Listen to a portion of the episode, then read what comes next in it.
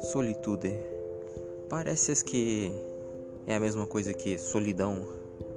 No entanto, há algumas diferenças específicas.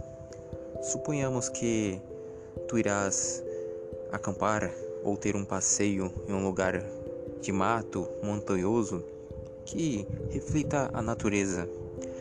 Aí tu se infiltra em alguma área específica com algumas árvores. Aí você senta na terra ou deita, começa a ouvir a natureza, começa a dispersar os teus pensamentos. Não conecte, não conecte-se a nada eletrônico. Simplesmente fique lá, você e a natureza. Conecte-se com a energia dela, com o som dela. Fique pensando somente nela. Somente você, sua mente e a natureza. Parece que estás sozinho, solitário. De certo modo, não é mentira. Mas a questão principal é você ficar lá, conectar consigo mesmo, com, teu, com o teu interior, com o teu espírito, ouvi-lo, senti-lo, entendê-lo, sem as distrações do mundo moderno. Quanto mais você pratica isso, mais você se auto-entende, se auto-conhece e desenvolve o teu senso de o que, que eu tenho que fazer neste mundo, porque todos nós temos um propósito, só não sabemos ainda, ele pode ser grande ou pequeno. Retomando, pois não quero me aprofundar na questão do propósito de vida. No nosso dia a dia que Vamos ao trabalho, à escola, à faculdade, temos que cuidar de casa, cuidar dos nossos bichinhos de estimação, tendo que aturar os diversos familiares ou pessoas nas ruas, em cidades grandes movimentadas. Nós ficamos confusos e estressados com o nível excessivo de informações que recebemos.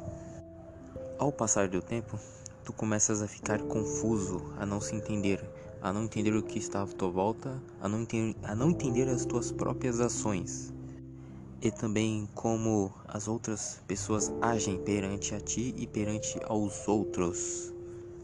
E quando surgem os problemas, é aí que tu ficas confuso, perdido. Tu não sabe mais de onde vem aquele problema, a raiz dele, nem principalmente como resolvê-lo. O momento de solitude serve para isso, para você ter um, uma percepção mais ampla. Você vai se acalmar, se distanciar de tudo, tendo uma visão de fora. Aí você vai poder olhar para todos na perspectiva de terceira pessoa. Assim, você entende o que está acontecendo, você entende o que você está fazendo você retoma o entendimento de quem você é, naturalmente podendo tomar as decisões corretas para melhorar o que há de errado contigo e com os outros. Ao mesmo tempo que tens esta visão de fora, tu adquire também uma paz interna, assim, não sendo plena nem infinita, mas de início já está bom. No entanto, Quanto mais você pratica e vivencia a solitude, mais você está próximo de ti mesmo, mais você entende o teu interior, automaticamente conseguindo e obtendo aquela paz, aquela tranquilidade. Necessariamente, tu não precisas ir a um lugar natural de natureza, um mato, para exercer a solitude. Tu terás que encontrar o teu modo de solitude no teu dia a dia, na tua casa. Claro que se for do teu agrado estas questões de viagens a lugares naturais, excelente, mas não é uma regra isto, depende de cada pessoa. Então, tu terás que encontrar o teu modo de solitude por si mesmo e só conseguirá entrando no modo de solitude primário, que é você simplesmente se acalmar e olhar para dentro de si e assim você vai entender o que você precisa.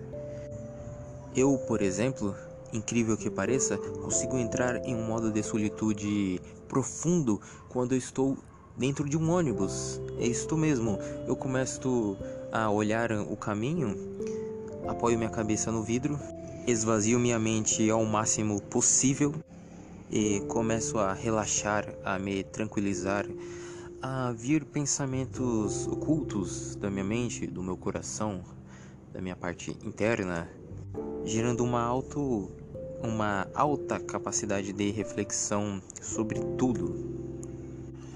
Não digo que seja fácil encontrar o teu modo de solitude a princípio, pois estamos em uma fábrica imensa de estresse coexistindo em uma sociedade moderna e hipócrita.